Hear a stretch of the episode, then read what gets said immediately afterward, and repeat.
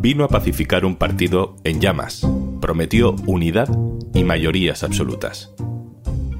Ahora se aferra a lo imposible porque sabe que si se suelta, cae en brazos de sus nuevos enemigos íntimos. Soy Juan Luis Sánchez.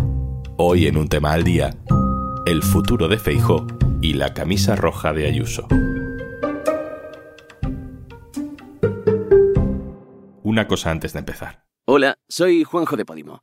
¿Sabes que Podimo es una app en la que puedes escuchar un montón de podcasts de True Crime, conversaciones loquísimas, entrevistas, humor, vamos, un poco de todo? Y por ser oyente de un tema al día, te regalamos 60 días para que puedas escucharlo todo gratis. Entra en podimo.es barra al día y consigue tus dos meses completamente gratis. Tú imagínate que acabas de ganar las elecciones. Eres el candidato con más votos, eres el candidato con más escaños, y sales al balcón en la sede de tu partido. Hay cientos de personas con banderas, con música, con confeti. Empiezas a dar tu discurso de victoria. Todos los españoles saben que hace algo más de un año este partido vivió una crisis, una crisis intensa, que parecía que un año y medio después sería imposible y de repente, sin venir a cuento, la gente empieza a corear un nombre. Tu nombre, no, el nombre de tu principal amenaza para hacerse con tu poder en el partido. el Partido Popular, de todos los pueblos de España.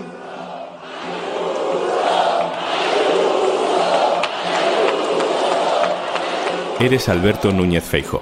Te has coordinado con todo tu equipo para salir sin chaqueta y con camisa blanca al balcón de Génova, todos a una pero por una esquina aparece ella, y viene con camisa roja.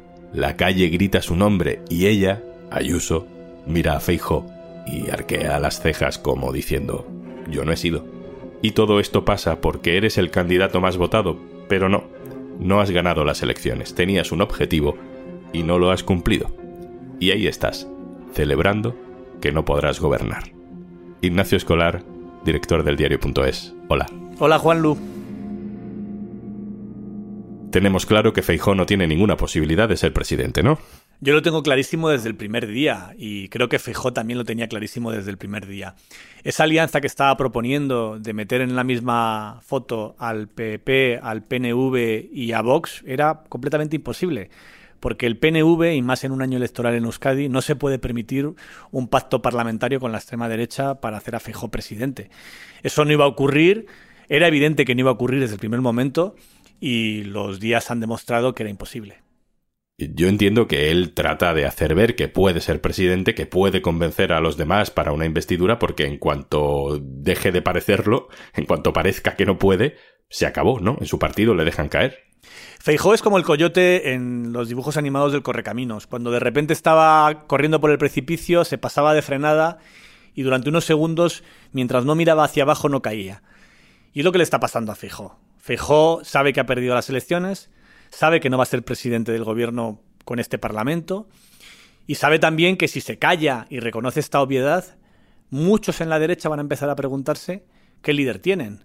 ¿Cómo es posible que frente a un gobierno tan débil, tan terrorífico y tan inútil como lo retrataron o lo caricaturizaron a Pedro Sánchez, han vuelto a perder?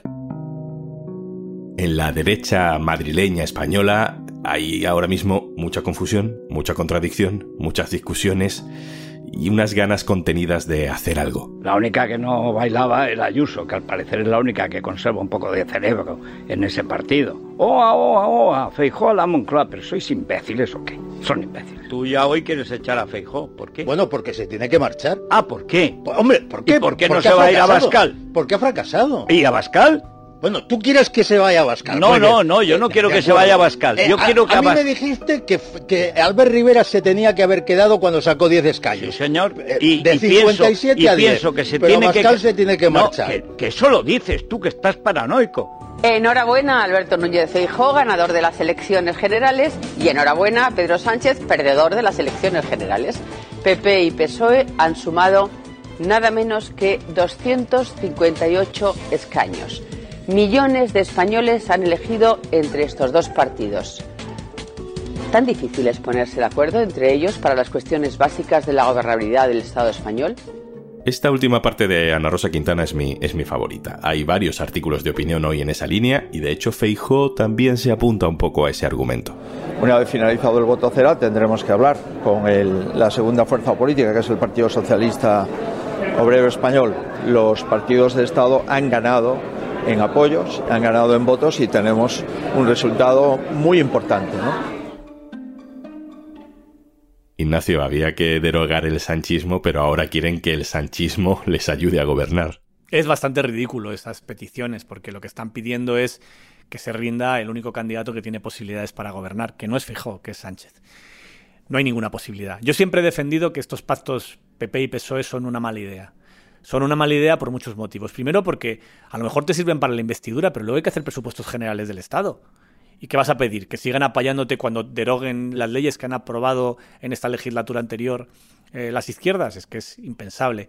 Y luego hay otra cuestión, que es que si, si alguno de los dos partidos acepta participar en una gran coalición o abrir el paso al otro, lo que deja al país es sin oposición. Una democracia necesita un gobierno y necesita una oposición.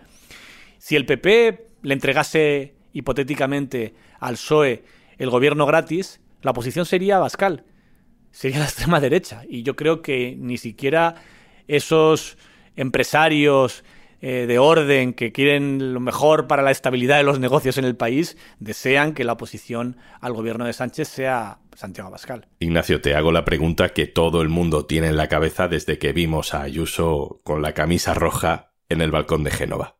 ¿Tú crees que Ayuso se lanza ya a por Feijo? Yo creo que Ayuso sabe que tiene que haber una situación un poco más complicada para que se juegue desbancar a Feijó. Es posible que se lance a partir de la investidura. Me da la impresión de que la derecha ha guardado los cuchillos hasta ver si hay repetición electoral o no lo hay. Y si hay investidura de Sánchez, como creo que es lo más probable que ocurra, es mi opinión, me puedo equivocar, pero es mi opinión, en ese momento será cuando el PP se cobre las cuentas pendientes con Fijó y cuando exista una pugna entre quienes quieren matarlo ya quienes prefieren esperar y que sea un pato cojo y matarlo dentro de un año, y quienes quieren que sea el candidato en una segunda vuelta dentro de cuatro años, que queda mucho para eso. Y es una digestión muy difícil. Yo no descarto de todas maneras que Fijón logre aguantar. Por varios motivos. El fundamental es que el próximo año hay muchas elecciones. Hay unas elecciones en Galicia, que van a estar reñidas porque ya no está fijo allí y además ya no está tampoco en la Moncloa, porque en el PSOE daban por hecho que si Feijó estaba en la Moncloa era muy difícil gobernar en Galicia porque los gallegos irían todavía detrás de Feijó, pero ya Feijó no está. Tiene también unas vascas que también van a ser muy complicadas para el Partido Popular, puede que haya unas catalanas, hay unas europeas, es decir, hay muchas elecciones.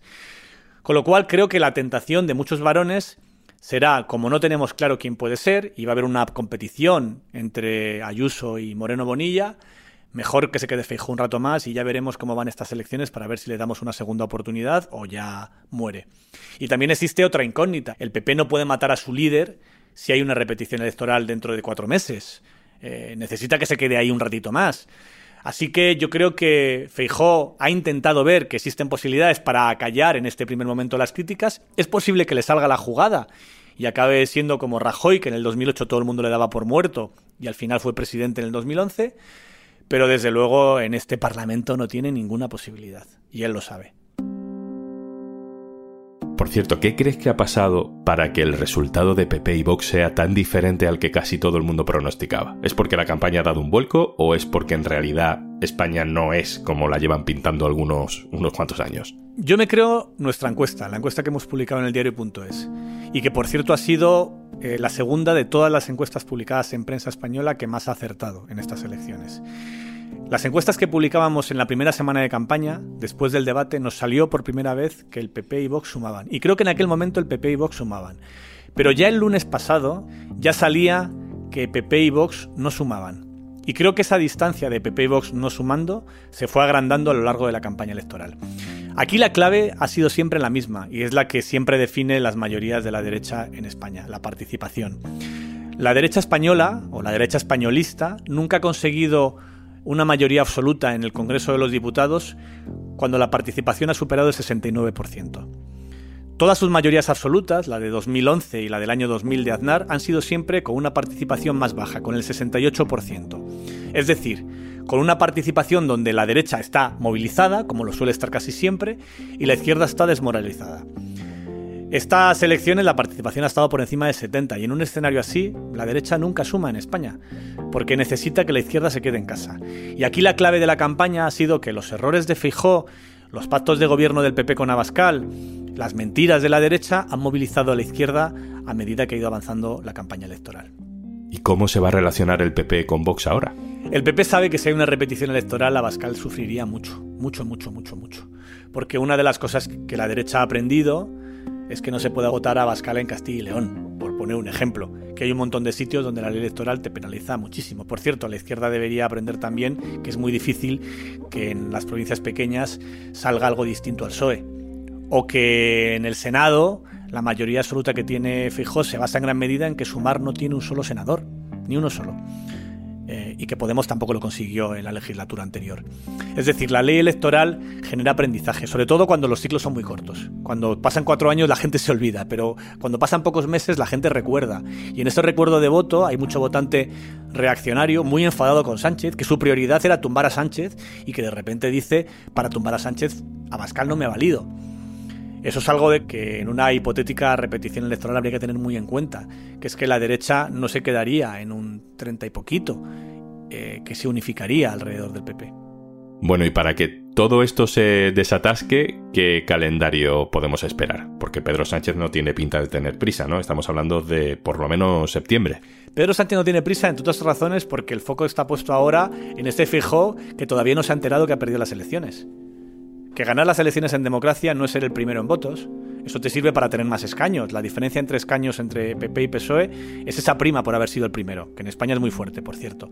Pero a partir de ahí vivimos en una democracia parlamentaria donde gana el que gobierna. Sánchez lo que está haciendo es dejar a Fijo que se cueza en su propia salsa. Darle un poquito de tiempo y que todos los focos vayan hacia él. Y mientras tanto, me consta que ya está trabajando el gobierno en silencio y de manera discreta para garantizarse una investidura que creo que logrará. Ignacio Escolar, director. Gracias. Gracias a ti, Juan Lu. Feliz verano, que me voy de vacaciones. Y yo en breve también. Un abrazo. Abrazo.